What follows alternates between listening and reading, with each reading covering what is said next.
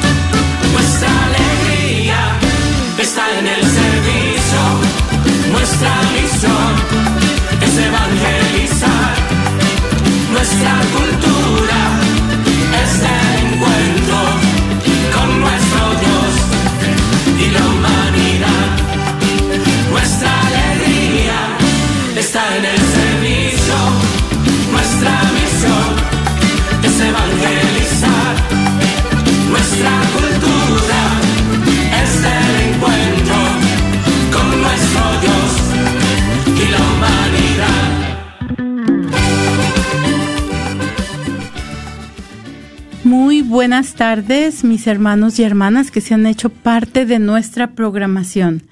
Bienvenidos esta tarde de, este miércoles de la decimoquinta semana de tiempo ordinario a su programa semanal miércoles de formación Encaminando con Jesús. Y esta tarde tenemos la dicha de contar en cabina con la presencia de Alo de Lara, y su servidora María Beltrán. Y esta tarde vamos a continuar con nuestro recorrido por las Sagradas Escrituras. Ah, vamos a tener un programa que hemos titulado El fuego del amor de Dios y es la continuación del primer libro de los reyes. Quiere decir que vamos a abordar el segundo libro de los reyes. Como siempre les recordamos que ustedes son una parte muy importante de nuestro programa, así es de que los invitamos a que se mantengan en sintonía con nosotros, que no toquen ese botón y que nos llamen para, para contestarnos cómo le muestras tu amor a Dios. Al 1-800-701-0373. Entonces, como siempre, nos pondremos en la presencia del Señor. Eh, posteriormente haremos una reflexión de nuestro programa para, para introducirlo y vamos a continuar con este itinerario que está llevando el pueblo de Dios hacia la tierra prometida. Ah, y abriremos nuestros, nuestros micrófonos para que ustedes nos llamen y nos compartan cómo le muestras tu amor a Dios. No le cambien. Nos ponemos entonces en la presencia del Señor. en el nombre del Padre, del Hijo y del Espíritu Santo. Amén. Oh María, tú resplandeces siempre en nuestro camino como signo de salvación y de esperanza. Confiamos en ti, salud de los enfermos, que bajo la cruz estuviste asociada al dolor de Jesús, manteniendo firme tu fe. Tú, salvación de todos los pueblos, sabes de qué tenemos necesidad y estamos seguros que proveerás para que, como en Caná de Galilea, pueda volver la alegría y la fiesta después de este momento de prueba. Ayúdanos, Madre del Divino Amor, a conformarnos a la voluntad del Padre y hacer lo que nos dirá Jesús, quien ha tomado sobre sí nuestros sufrimientos y ha cargado nuestros dolores para conducirnos a través de la cruz a la alegría de la resurrección. Bajo tu protección buscamos refugio, Santa Madre de Dios. No desprecies nuestras súplicas que estamos en la prueba y libéranos de todo pecado, oh Virgen gloriosa y bendita. Amén. Amén. Padre del Hijo y del Espíritu Santo. Amén. Amén. Y nos disponemos para escuchar la reflexión de esta tarde que hemos titulado El fuego del amor de Dios. Esta tarde tomaremos la reflexión de la audiencia del Papa Emérito Benedicto XVI del 15 de junio 2011. El Papa nos dice que en la historia religiosa del antiguo Israel tuvieron gran revelación, revelancia los profetas con su enseñanza y su predicación. Entre ellos, nos dice el Papa, surge la figura de Elías, suscitado por Dios para llevar al pueblo a la conversión. Su nombre significa El Señor es mi Dios. Y en consonancia con este nombre se desarrolla su vida, consagrada totalmente a suscitar en el pueblo el reconocimiento del Señor como único Dios. De Elías, el Sirácida dice, Entonces surgió el profeta Elías como un fuego, su palabra quemaba como antorcha. Con esta llama, Israel vuelve a encontrar su camino hacia Dios. En su ministerio Elías reza, invoca al Señor para que devuelva a la vida al hijo de una viuda que lo había hospedado. Grita a Dios su cansancio y su angustia mientras huye por el desierto, buscado a muerte por la reina Jezabel pero es sobre todo en el Monte Carmelo donde se muestra en todo su poder de intercesor cuando, ante todo Israel, reza al Señor para que se manifiesta, se manifieste y convierta el corazón del pueblo. Nos encontramos en el reino del norte, en el siglo IX a.C., en tiempo del rey Ahab. Junto al Señor, el pueblo adoraba a Baal, el ídolo tranquilizador del que se creía que venía el don de la lluvia, y al que por ello se atribuía el poder de dar fertilidad a los campos y vida a los hombres y al ganado. Aún pretendiendo seguir al Señor, Dios invisible y misterioso, el pueblo buscaba seguridad también en un Dios comprensible y previsible, del que creía poder obtener fecundidad y prosperidad a cambio de sacrificios. Israel estaba cediendo a la seducción de la idolatría, la continua tentación del creyente, creyendo poder servir a dos señores y facilitar los caminos inaccesibles de la fe en el Omnipotente, poniendo su confianza también en un Dios impotente, hecho por los hombres. Precisamente, para desenmascarar la necedad engañosa de esta actitud, Elías hace que se reúna el pueblo de Israel en el monte Carmelo y lo pone ante la necesidad de hacer una elección. Si el Señor es Dios, seguidlo. Si lo es Baal, seguid a Baal.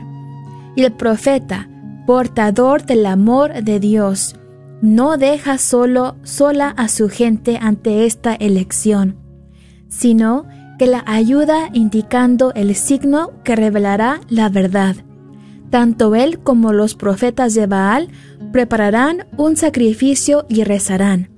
Y el verdadero Dios se manifestará respondiendo con el fuego que consumirá la ofrenda. Comienza así la confrontación entre el profeta Elías y los seguidores de Baal, y que en realidad es entre el Señor de Israel, Dios de salvación y de vida, y el ídolo mudo y sin consistencia, que no puede hacer nada, ni para bien ni para mal. Elías se dirige al Señor llamándolo Dios de los padres, haciendo así memoria implícita de las promesas divinas y de la historia de elección y de alianza que unió indisolublemente al Señor con su pueblo.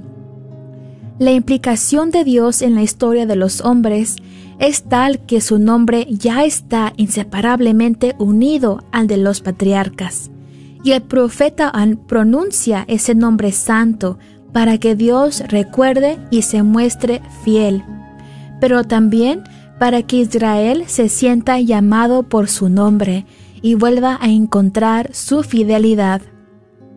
Y entonces cayó el fuego del Señor, que devoró el holocausto y la leña, las piedras y la ceniza, secando el agua de las zanjas. Todo el pueblo lo vio y cayeron rostro en tierra, exclamando, El Señor es Dios, El Señor es Dios. El fuego, este elemento a la vez necesario y terrible, vinculado a las manifestaciones divinas de la zarza ardiente y del Sinaí, ahora sirve para mostrar el amor de Dios que responde a la oración y se revela a su pueblo. Israel ya no puede tener más dudas. La misericordia divina ha salido al encuentro de su debilidad, de sus dudas, de su falta de fe. Ahora Baal, el ídolo vano, está vencido y el pueblo, que parecía perdido, ha vuelto a encontrar el camino de la verdad y se ha reencontrado a sí mismo. El fuego de Dios, el fuego del amor quema, transforma, purifica, crea la verdad de nuestro ser, recrea nuestro corazón, y así, realmente vivos por la gracia del fuego del Espíritu Santo, del amor de Dios, somos adoradores en espíritu y en verdad. Y ahora, hermano y hermana, que escuchas en este momento, platícanos, ¿cómo le muestras tu amor a Dios? Llámanos al 1-800-701-0373. 1-800-701-0373. Muchas gracias, Alo. Hermosísima la reflexión del Papa Benedicto, ese fuego del amor de Dios que no, no se separa de nosotros, que lo tenemos siempre presente en nuestra Sagrada Eucaristía. Y precisamente hoy en, en la misa de hoy, la primera lectura nos hablaba acerca del encuentro de Dios con Moisés, ¿verdad? A través de esa zarza ardiente, a través de ese fuego del amor de Dios con el que atrae a todos sus hijos. Y como les decía anteriormente, vamos regresando entonces a nuestro recorrido por el Antiguo Testamento y ya estamos a punto de terminar la historia deuteronomista de la que hablábamos. Decíamos, en los libros de Josué y los jueces va a existir una situación premonárquica en Israel. Aquí no hay reyes, ¿verdad? Y en los libros de Samuel vimos que comienza la dinastía de David. Ahora, en los libros de los reyes vamos a ver este, en el primer libro, Salomón y los primeros reinos, y en el segundo libro vamos a ver entonces esta tarde la historia de los dos reinos y posteriormente, dentro de todo este mismo contexto, vamos a ver la caída de los dos reinos, ¿verdad? Vamos a ver, como decíamos hace ocho días, que el reino, como lo consolidó el rey David, solamente duró el tiempo que duró David y Salomón en el reinado y vimos cómo el pueblo del norte, que era el pueblo de Israel, caía ante las fuerzas militares de Asiria.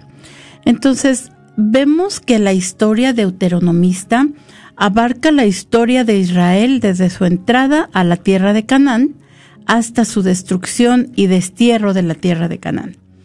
Vamos a ver entonces qué es lo que pasa y si continuamos con nuestra historia del tiempo, hay dos, nuestra línea del tiempo, perdón, hay dos puntos muy importantes o tres fechas muy importantes que debemos ver en este, en este, en esta línea del tiempo. La semana pasada vimos el año 922 antes de Cristo cuando se divide el reino. Y ahora vamos a tener en el, en el año 721 que el reino del norte cae ante Asiria y en el 587 el reino del sur cae ante Babilonia.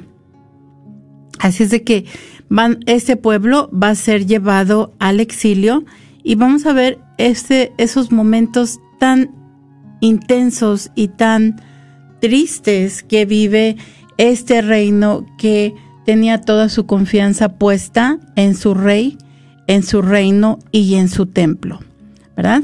Entonces, les invitamos a que nos llamen y nos platiquen cómo le muestran su amor a Dios, ¿verdad? Tenemos esta historia tan maravillosa que nos, que nos contaba él, lo del fuego del amor de Dios, esa historia donde Dios se hace presente a sus hijos, aunque ellos lo han rechazado, ante la llamada del profeta, él este, se hace, se hace presente en ese fuego que eh, consume el holocausto. 1-800-701-0373. 1-800-701-0373. Entonces vamos a tener aquí quiénes son los protagonistas en el libro de los reyes. Y decíamos que los reyes y los profetas van a caminar paso a paso juntos, ¿no? Van a estar codo a codo en esta historia de la salvación. ¿Por qué? Decíamos, porque eh, anteriormente los líderes ah, espirituales y el líder geopolítico eran el mismo, pero desde que ellos han pedido la monarquía, desde que ellos han pedido los reyes, nos damos cuenta que los reyes van a ser los líderes este, del pueblo, pero van a estar los profetas que van a recordarle al rey cuál es su función. Y pasa algo muy interesante, ¿verdad? ¿Cuáles son los protagonistas entonces? Es Dios, el Señor, es el pueblo, es el rey, son los profetas y los falsos profetas, ¿verdad? No solamente tenemos profetas verdaderos, pero vamos a ver que también hay este profetas falsos. Y como decíamos, el rey va a ser el mediador entre Dios y su pueblo y él va a estar a cargo de que se cumpla la justicia y el derecho. ¿Cuál va a ser el modelo sobre el que todos van a ser este, medidos? Pues sobre el rey David. Entonces, tanto los reyes de Israel como los reyes de, de Judá van a ser juzgados de acuerdo a la fidelidad del rey David. Y veíamos este hace una semana que entonces el, el rey Ahab en el norte se ha casado con una extranjera y ya ha introducido, ha traído otros dioses, ¿verdad? Entonces va, va a rechazar al profeta del Señor. Este, también veíamos que el pueblo, eh, ¿Cómo se desencadenan estos hechos? Bueno, pues el pueblo ha resentido los impuestos y los trabajos forzados. Nos, nos decía, es una esclavitud que se está viviendo para la realización de todas las construcciones que se estaban este, realizando bajo el, bajo el dominio de Salomón, bajo el reinado de Salomón. Y ahora, tras la muerte de Salomón, es cuando se va a llevar a cabo la división del reino en el año 922. Eh, decíamos, al norte va a estar este el reino de Israel y al sur el reino de Judá. Y decíamos también, el descontento es tan grande que podemos verlo con que eh, al sur se quedaron solamente dos tribus, la de Benjamín y la de Judá. Y al norte, los que se separan de la casa de David, tenemos diez tribus. Entonces, Roboam va a heredar el trono de Salomón, de su padre Salomón, y Jeroboam, que es, el, era el general de Salomón, va a ser proclamado rey en el norte. Y decíamos también que este, él para quitarle la tentación al pueblo de venir al templo a adorar a Dios, pone dos templos en Betel y en Dan y allí va a poner becerros de oro y esto da lugar a la idolatría. Así es de que el reino del norte recién fundado y por su mismo monarca va a traer la idolatría a este a este pueblo, ¿verdad?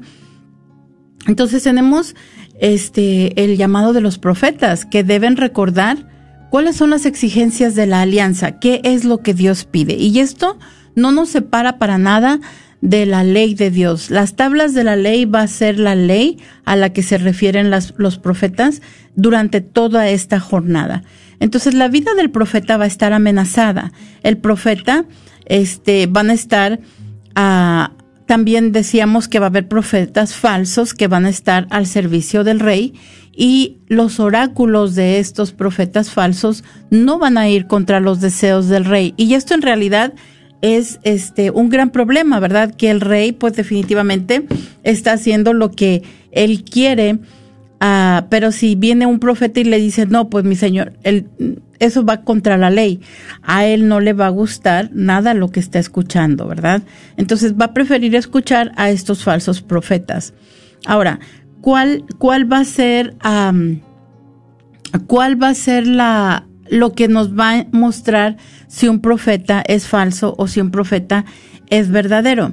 Bueno, pues los profetas falsos van a, van a a realizar profecías que no se cumplen, ¿verdad? Y los profetas verdaderos, pues sus profecías se van a cumplir. Pero ¿cuál es el riesgo? Que las profecías muchas veces no se cumplen inmediatamente. Y vamos a ver el profeta Jeremías, este como un buen ejemplo posteriormente, pero eh, cuando su profecía no se cumple, ¿verdad? Entonces puede ser catalogado como un falso profeta. Entonces tenemos estos profetas que van a incomodar al rey, pero no solamente al rey, estamos hablando del rey porque él es el representante de todo el pueblo, pero en realidad gran parte del pueblo este, también va a estar, pues lo podemos ver en nuestros tiempos, ¿verdad? Todos estamos pecando de una manera o de otra, en mayor o en menor escala, pero los profetas entonces van a venir a decirnos cuáles son las exigencias de la alianza. Ah, entonces, el pueblo puede ser fiel o infiel al Señor. ¿Con respecto a qué? Bueno, pues con respecto a la observancia de los mandamientos de la ley, ¿verdad? La idolatría no solamente la realizan los reyes, también la realizan el pueblo, ¿verdad? Y esta, la idolatría, va a ser la causa principal del fracaso de la monarquía, porque van a instalar en el templo de Dios otros dioses, ¿verdad? Fuera del Dios de Israel. Así que los invitamos a que nos hablen esta tarde y nos platiquen cómo le muestran su amor a Dios. 1-800-701-03 73. Y pueden ser cosas tan sencillas como rezando su rosario diario, ¿verdad? Si pueden asistir a misa un día más, aparte de, eh, del domingo, excelente. Si pueden ir todos los días, mejor. ¿Verdad? ¿Qué otras cosas hacemos para mostrarles a Dios nuestro agradecimiento, ayudar a los más necesitados? Todo esto, si son catequistas, bueno, dar la catequesis. Si son padres de familia, pues estar con sus hijos. Si son jóvenes ayudando a otros jóvenes en el ministerio, pues esta es una manera en la que le mostramos nuestro amor a Dios. Llámenos al 1-800-701-0373. Entonces decíamos, los profetas van a ser esa voz profética con respecto a la justicia. Y del tiempo de Salomón al, al tiempo del exilio, que vamos a terminar esta tarde con eso, vamos a tener grandes profetas. Y vamos a tener profetas en el norte y en el sur, ¿verdad? Por ejemplo, en, en, en el reino del norte tenemos al profeta Elías, al profeta Eliseo, al profeta Amós y al profeta Oseas, y posteriormente vamos a hablar de ellos. Este, en el reino del sur vamos a tener al profeta Isaías, Jeremías, al profeta Joel, Abadías, Miqueas, Naún, Sofonías y Habacuc. Entonces, en el primero y el segundo libro de los reyes vamos a ver principalmente el ministerio de los profetas Elías y Eliseo.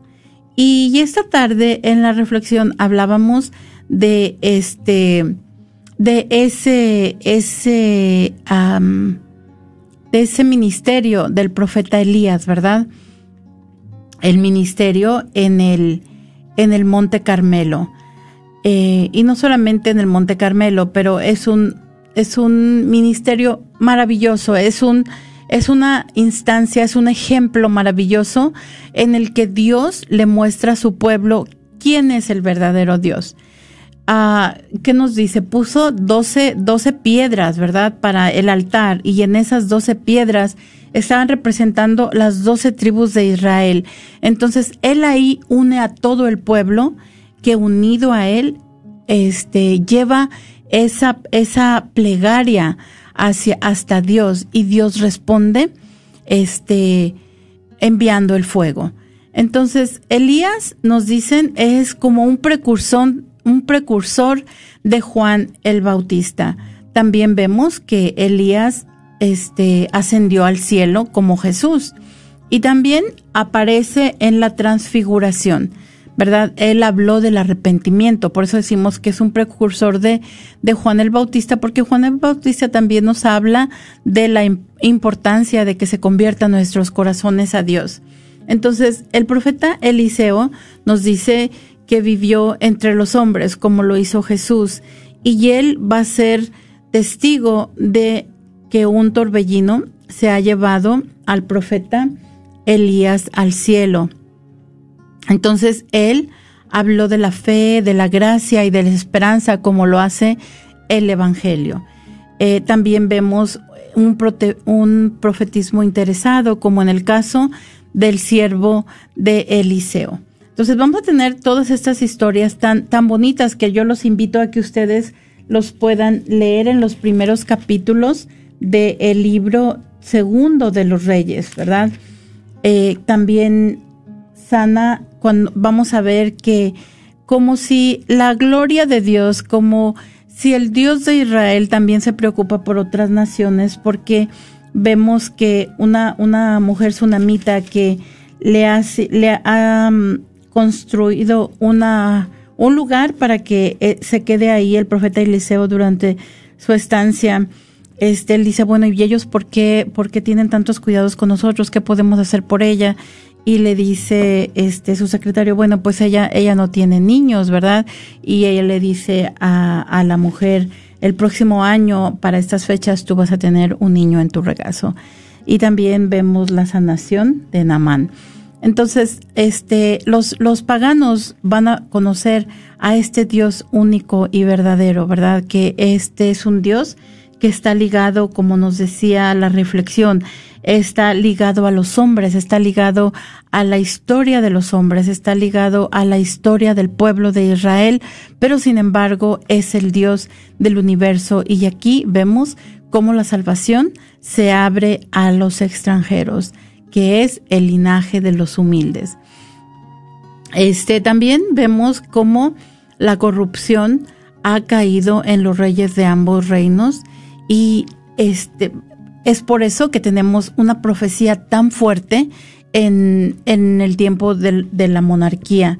Vamos a ver cuál, hacia dónde se orienta la profecía. Bueno, pues la profecía va a estar orientada, como les dije anteriormente, hacia la ley de Moisés, ¿verdad?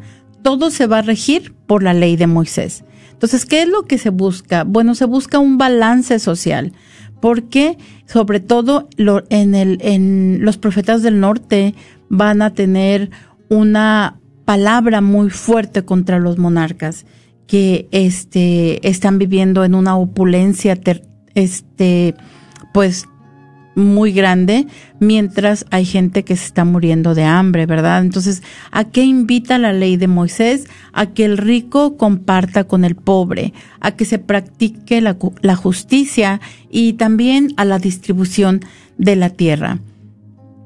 Este, también vamos a ver en ese tiempo el politeísmo de cananeos, reyes y terratenientes. Todos van a ser este, infieles, ¿verdad? Van a tener muchos dioses. Entonces la suerte del pueblo hebreo en realidad va a estar determinada por Egipto y Babilonia. porque tenemos este mapita aquí, los que nos puedan estar viendo por Facebook. El, pueblo el pueblo judío se encuentra situado geográficamente entre Egipto y Babilonia. Y como son naciones que se encuentran continuamente en una pugna por el terreno, por las riquezas, por todo esto, entonces si las naciones más poderosas de este tiempo van a ser Egipto y Babilonia, bueno, pues ellos van a estar en medio de las pedradas, ¿no? Y definitivamente una de estas piedras les va a caer a ellos pero se, respira una paz, ¿verdad? Esa paz que da Dios en este reino. Y ellos van a teológicamente, en, en, una reflexión, en su reflexión teológica, como ellos son, es un pueblo este, profundamente religioso, van a, ellos van a pensar que su ruina, ellos van a pensar que la destrucción que han vivido se la deben a su infidelidad a Dios, ¿verdad? Pero también nos damos cuenta que va a estar en, en, eh, en cierta manera determinada si lo ven algún este historiador va a decir bueno pues estaban en medio de eh, Egipto y de Babilonia entonces hay algo muy bonito en el libro de los reyes y el libro de los reyes en cierta manera el capítulo 1 al capítulo 17 si nos ponemos a leerlos se nos va a hacer muy confundido porque decimos bueno que el año el, año 600, que no había yo ya leído el año 600. Lo que sucede aquí es que hay dos series de reyes intercalados, ¿verdad? No hay separación del, rey, del reino de Judá y del reino de Israel. No hay separación entre los reyes, porque hay algo muy hermoso en todo esto. Para Dios no hay división, ¿verdad? Aunque los reinos estén divididos, Dios sigue amando a los dos reinos. Eh, el reino del norte, entonces, como dijimos, este, inicialmente, desde, desde su inauguración, cae en la idolatría. Eh, y antes, mucho antes que el reino del sur, va, va a caer eh, ante el, va a ser destruido ante Asiria. Este, vamos a ver que posteriormente el pueblo del sur también va a ser destruido por Babilonia.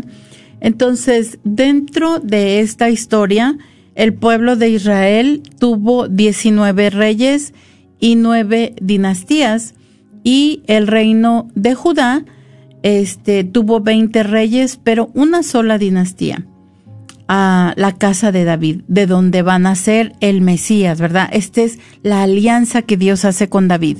Dios le va a construir una casa a David y de, y de, su, y de su descendencia va a nacer el Mesías, nuestro Señor Jesucristo. Entonces, en el reino de Judá también tenemos que hubo ocho reyes buenos y nos damos cuenta que Judá le sobrevivió solamente 136 años a Israel. Y también va a caer ante este un reino muy importante de ese tiempo, que es el reino de Babilonia. Así es de que los invitamos esta tarde a que nos llamen y nos compartan cómo le muestran su amor a Dios.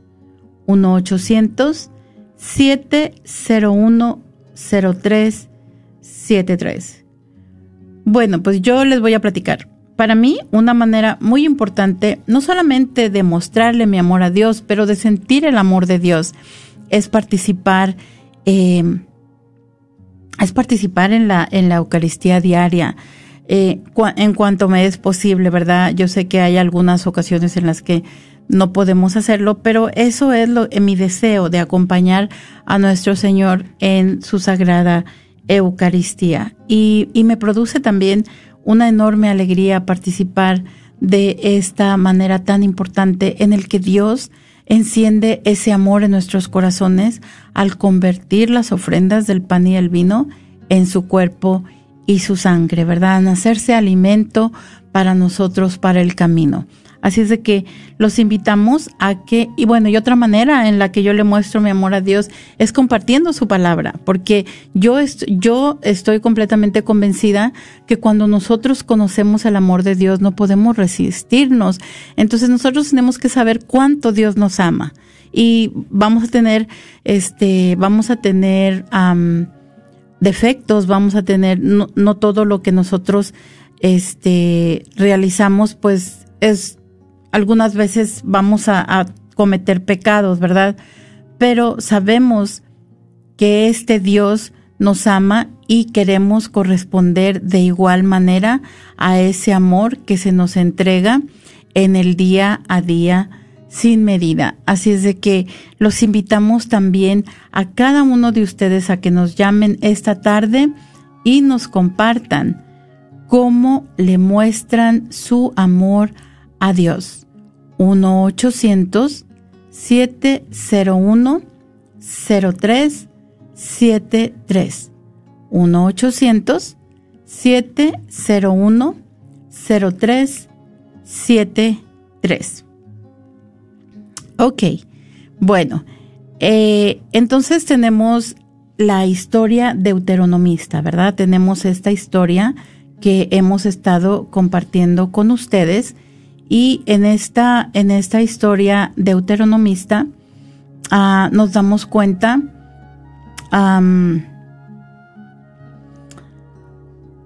nos damos cuenta de uh, que ya para el año 721 ambas naciones tienen sus reyes y sus profetas. Eh, el rey, entonces en el, en el sur sabemos que el rey es elegido por Dios, ¿verdad? Sabemos que es la estirpe de David, acabamos de mencionar, que este el rey es elegido por Dios y tenemos también la capital, Jerusalén. En el norte, este, por su lado, tenemos que va a haber levantamientos uh, contra el rey y la profecía va a estar ampliamente destacada.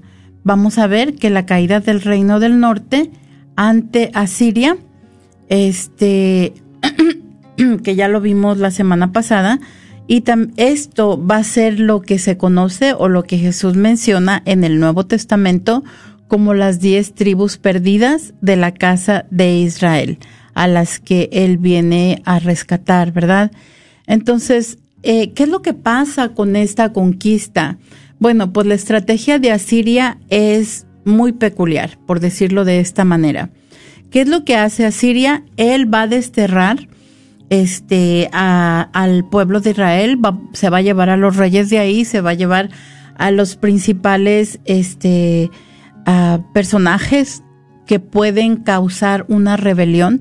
Entonces se lleva a los sacerdotes, se lleva a los reyes, se lleva a los guerreros y los pone estratégicamente en diferentes, en diferentes partes de Asiria y también va a traer a gente de Asiria y la va, y la va a poner en, en, Israel, ¿verdad? Entonces, ¿qué es lo que va a pasar? Van a existir matrimonios interreligiosos con los conquistadores. Entonces, este pueblo se va a separar de los acontecimientos del Antiguo Testamento. Eh, y en el Nuevo Testamento nos vamos a dar cuenta que los samaritanos son considerados impuros por eh, el pueblo de Dios.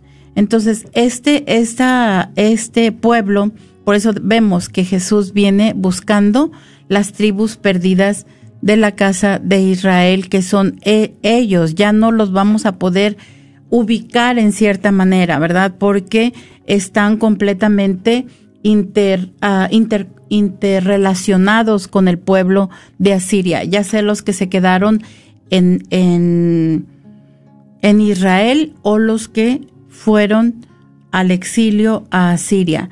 Y los samaritanos entonces por eso son considerados, porque ellos son eh, los habitantes de Israel, su capital Samaria, ¿verdad?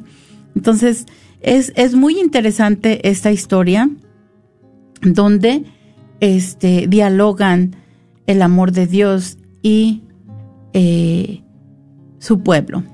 Entonces dijimos que Judá va a ser gobernada por los descendientes de David, pero Judá no está exenta y toma parte de los pecados de Israel. Pero nos vamos a dar cuenta que va a resurgir en algunas, en algunas ocasiones bajo el mando de reyes buenos y entre ellos tenemos el rey Asa, el rey Josafat, el rey Joás, el rey Josías y vamos a darnos cuenta algo muy importante la importancia a la fidelidad de los reyes este, es, es más importante, perdón, en el libro de los reyes se da más importancia a la fidelidad de los reyes que tienen a Yahvé que a sus que a sus hazañas, ¿verdad? No se enfocan tanto, bueno, pues este ganó tantas batallas y aquí perdió tantos hombres. No, la importancia es la fidelidad a Yahvé. Y para nosotros nos dice algo muy importante San Juan de la Cruz, ¿verdad? van a ser juzgados, al final de la vida van a ser juzgados en el amor. Así es de que para nosotros también se cumple esto, vamos a ser juzgados a la fidelidad que tengamos hacia eh, la ley de Dios, la fidelidad que tengamos para con Dios. Entonces Judá va a desatender las advertencias de los profetas, va también, nos vamos a dar cuenta, que desatiende la destrucción de su reino hermano. Ya habían visto por experiencia qué es lo que sucede cuando habían sido tan infieles, ¿verdad? Tan idólatras este pueblo de Israel. Entonces, en el libro vamos a darnos cuenta eh, que en el año 622 va a haber, van a estarse realizando los trabajos en el templo y el sumo, el sumo sacerdote Elquías va a descubrir el, el, libro de la ley, el libro de la alianza. Y en este libro, este, eh, cuando lo ve, cuando lo ve el rey Josías, esto es en el tiempo del rey Josías, cuando él lo ve, eh, se rasga sus, sus vestiduras y manda que consulten a la profetisa, eh, a la profetisa Hulda. ¿Y qué es lo que les dice Hulda? Vamos a ver un poquito qué es lo que, lo que pasa aquí. Nos dice, el sumo sacerdote Elquías eh, dijo, en la casa de Yahvé encontré el libro de la ley. Después se lo pasó a Safrán, quien lo leyó. El secretario Safrán fue luego a ver al rey y le entregó un informe diciéndole, tus servidores reunieron el dinero que estaba en la casa y se lo entregaron a los obreros encargados de la casa de Yahvé. Enseguida, el secretario Safán comunicó la noticia al rey. El sacerdote Elquías le dijo, me pasó un libro, y Safán lo leyó en presencia del rey.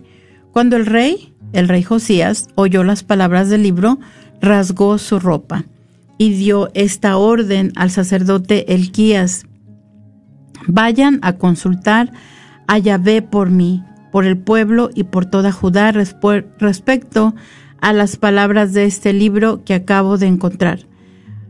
Yahvé debe estar listo para descargar sobre nosotros toda su cólera, porque nuestros padres desobedecieron las palabras de este libro y no pusieron en práctica todo lo que allí está escrito. Entonces se acercaron, este, fueron con la profetiza Hulda y nos dijo, cuando la pusieron al tanto de lo sucedido, ella le respondió, esto dice Yahvé, Dios de Israel, transmitan al hombre que los mandó donde mí esta palabra de Yahvé. Haré que caigan sobre este lugar y sobre sus habitantes todas las desgracias anunciadas en el libro que leyó el rey de Judá porque me abandonaron y ofrecieron incienso a otros dioses, provocaron mi cólera con su conducta. Por eso mi cólera en contra de ese lugar será como un fuego que no se apaga, ¿verdad? Y nos, nos damos cuenta, también nos dice, por eso te reuniré con tus padres y te haré descender en paz a la tumba, para que no veas todas las desgracias que acarrearé sobre este lugar.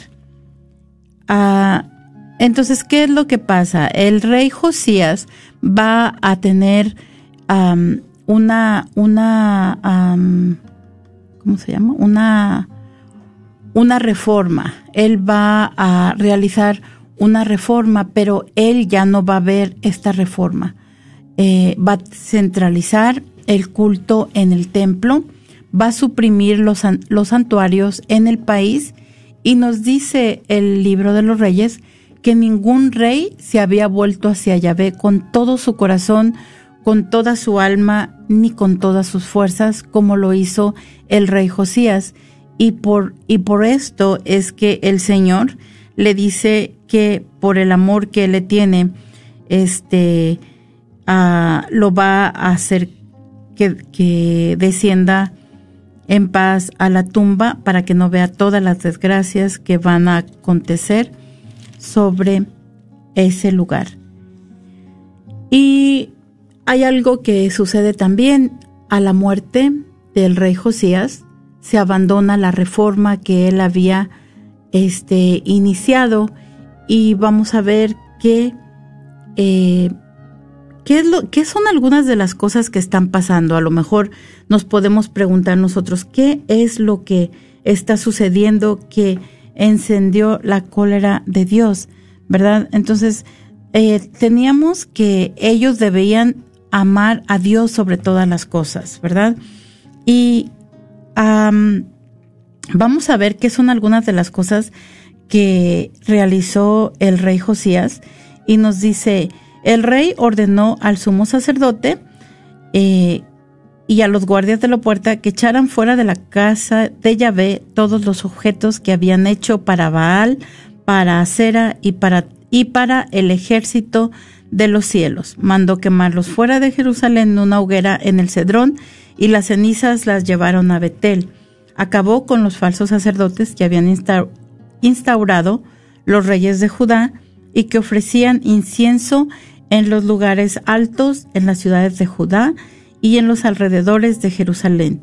También acabó con los que ofrecían incienso, a los Baales, al sol, a la luna, a las estrellas y a todo el ejército de los cielos. Sacó de la casa de Yahvé la acera, la botó fuera de Jerusalén en el valle del Cedrón, y allí la mandó quemar y reducirla a cenizas. Después tiró sus cenizas a la fosa común. Demolió las casas de los homosexuales sagrados que había en la casa de Yahvé y donde las mujeres tejían velos para acera. Ah, también dice, Josías destruyó el fogón del valle de Ben Hinón para que nadie más pudiese sacrificar en el fuego a su hijo o a su hija en honor de Molec. Eliminó los caballos de los reyes de, Judá, que habían consagrado al sol y que estaban a la entrada de la casa de Yahvé, cerca de la habitación del eunuco Natán Melech. Ah, también el rey destruyó los altos lugares que había frente a Jerusalén, al sur del Cerro de los Olivos. Estos habían sido construidos por Salomón, rey de Israel, en honor de Astarte, la inmundicia de los sidonios, de Quemón, la inmundicia de los moabitas, y de Milcom, la vergüenza de los amoneos. También rompió las piedras paradas, hizo cortar los postes sagrados y rellenó el lugar con huesos humanos. Entonces, imagínense todas, todas estas cosas que se están realizando. También nos dice, Josías barrió con los hechiceros y los adivinos, los ídolos y las basuras en una palabra, con todos los horrores que se veían en el territorio de Judá y en Jerusalén. Y nos dice finalmente, ningún rey antes que él se había vuelto hacia Yahvé con todo su corazón, con toda su alma, con todas sus fuerzas, estando totalmente de acuerdo con la ley de Moisés, como lo hizo él y como él no surgió ningún rey posterior. Entonces, eh, ¿qué estamos viendo? Sacrificio de niños, idolatría, este, le rinden culto al sol, a la luna, a las estrellas, este, culto a los dioses de todas las demás ah, regiones alrededor de ellos y, definitivamente que esto da ocasión a que también el pueblo realice esta idolatría.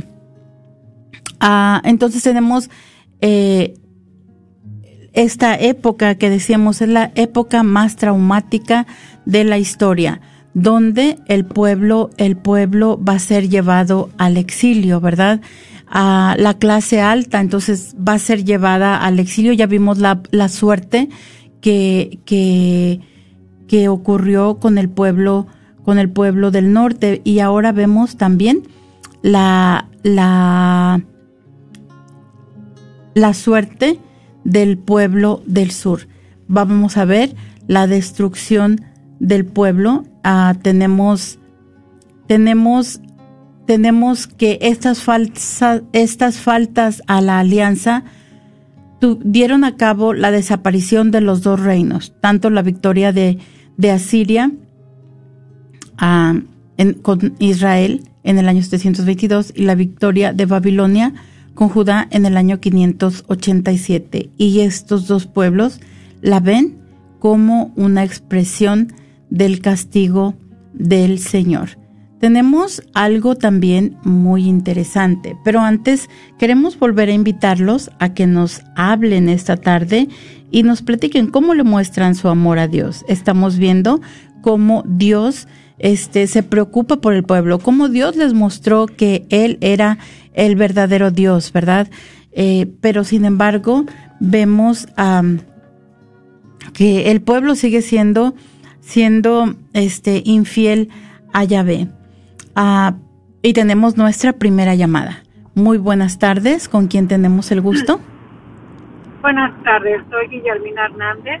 Guillermina, ¿qué te gustaría compartirnos esta tarde? Sí, mira, me gustaría compartir que al igual que tú, pues uh, asisto a misa, recibo los sacramentos eh, y siento que ahí es donde recibo la fuerza para donde realmente eh, yo le voy a dar gracias a Dios es en el día a día en ah, pues más que nada dentro de, de nuestra de nuestra fraternidad que es la, la casa la familia.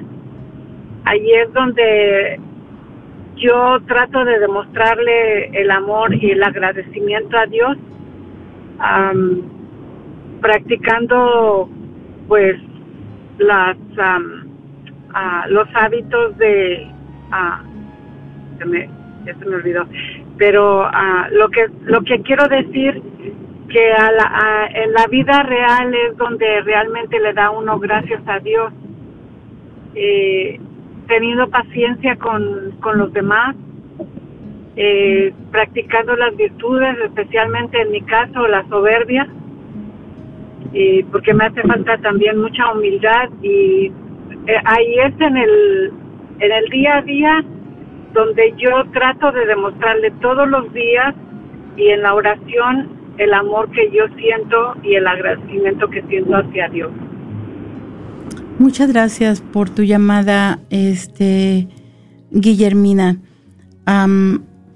y también por, tu testimonio, ¿verdad? De, de tu amor a Dios y demostrarle ese amor de regreso, ¿verdad? Ese amor a este Dios que nos ama tanto.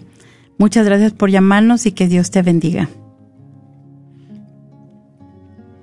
Entonces decíamos que esta se va a convertir en la época más traumática de la historia la clase alta es llevada al exilio y vemos la destrucción del pueblo. Ah, vamos a ver también la devastación de la tierra. Eh, ¿Qué es lo que pasa cuando viene, cuando viene Nabucodonosor? Nos dice el capítulo 24 em, de, del libro, del segundo libro de los reyes. Viene Nabucodonosor rey de Babilonia, invadió el país y dentro de tres años el rey Joaquín estuvo sometido a él, pero luego se rebeló. Ah, entonces, tenemos nosotros ah, la destrucción del templo, ¿verdad? Vamos a ver que el, el se van a destruir el reino, van a destruir destrucción del pueblo, se van, van a devastar todas las tierras, nos dicen ya ni siquiera se podían sembrar, eh, van a destruir también el templo, pero va a haber una, una, un resurgimiento bajo reformas de reyes como rey Ezequías, rey Josías, eh, este, eh, que nos, en las, de las que nos hablan el libro de los reyes también vamos a ver el, el libro de, Jeremías, el libro de Ezequiel, nos van a hablar de cómo se encuentra la vida moral y espiritual de Judá. Entonces va a haber una reorientación de los judíos hacia su relación con Dios. Van a ver, bueno, es cuando ellos en realidad van a van a tener esta reflexión teológica de todo lo que Dios nos ama. Dios en verdad nunca se apartó de nosotros. Dios estuvo con nosotros todo el tiempo, pero nosotros le dimos la espalda. El Salmo 137 es un, un, una, ah, una manera que nos muestra cómo se encontraba el pueblo de Dios, donde nos dicen junto a los ríos de Babilonia, nos sentábamos a llorar acordándonos de Sión, ¿verdad? Este, para los que son de mi época, oíamos la canción de los ríos de Babilonia, ¿no? Entonces ahí estábamos oyendo este salmo que hablaba del estado espiritual del pueblo de Israel. Entonces, en este tiempo, la identidad del, pueblo de Israel corría el riesgo de, de, diluirse porque ya no tenían ni su tierra, ni su reino, ni su templo. Entonces, eh, la pregunta que se hace el pueblo es, ¿triunfaron los dioses de Asiria y Babilonia sobre el Señor Dios de Israel y de Judá? Los escribas entonces van a querer dar una respuesta y nos habla que el Deuteronomio exige lealtad al Señor. Israel solo debe obediencia al Dios único que puede bendecir y maldecir. Entonces, es una alianza en realidad bilateral que compromete tanto al Señor y al pueblo, la ley de Dios. El Señor cumple con su parte, pero el pueblo la rompe. Y nos quedamos hasta aquí esta tarde invitándolos a que nos acompañen nuevamente la próxima semana. Les damos gracias a todos los que nos escucharon por la radio, por las ondas de por Facebook y también a Guillermina que se animó a hablarnos. Muchas gracias a todos. Que Dios los bendiga. Concluyamos con nuestra oración en el nombre del Padre, del Hijo y del Espíritu Santo. Amén. Virgen Santísima de Guadalupe, Reina de las Américas y Madre de las Américas. Acudimos a ti hoy como tus amados hijos. Te pedimos que intercedas por nosotros con tu Hijo, como lo hiciste en las bodas de Caná. Ruega por nosotros, Madre amorosa, y obtén para la nación, para el mundo, para todas las familias, la protección de tus santos ángeles, para que podamos salvarnos de lo peor de esta enfermedad para aquellos que ya están afectados, te pedimos que les concedas la gracia de la sanación y la liberación. Amén. Amén.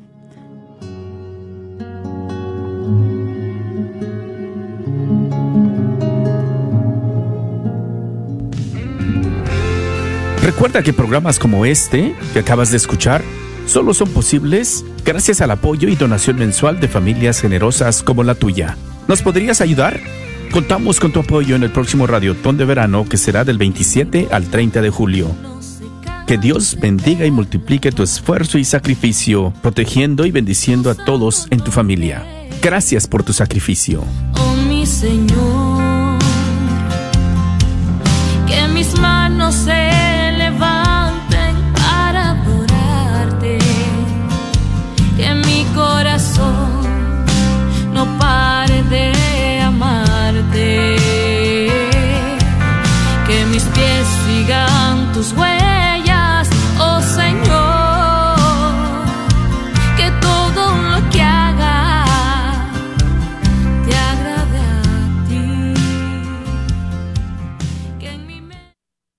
Ya se acerca el Radiotón de Verano del 27 al 30 de julio. Buscamos a personas que puedan ser voluntarios durante el Radiotón para procesar la llamada de Radio Escucha. Ven al estudio y experimentarás un ambiente lleno del Espíritu Santo. Buscamos a personas que desean donar comida durante el Radiotón. ¿Te gustaría apoyar? Llámame al 972-892-3386. 972-892-3386. La carnicería y taquería Don Cuco, localizada en el 1701 South Peach Street, esquina con la Bruton, te invita a aprovechar sus especiales para esta semana. Recuerda que aquí podrás encontrar carnes frescas y todos los abarrotes y verduras para tu hogar. Carnicería y taquería Don Cuco. Más informes al 972-285-6200. 972-285-6200. ¡Te esperamos!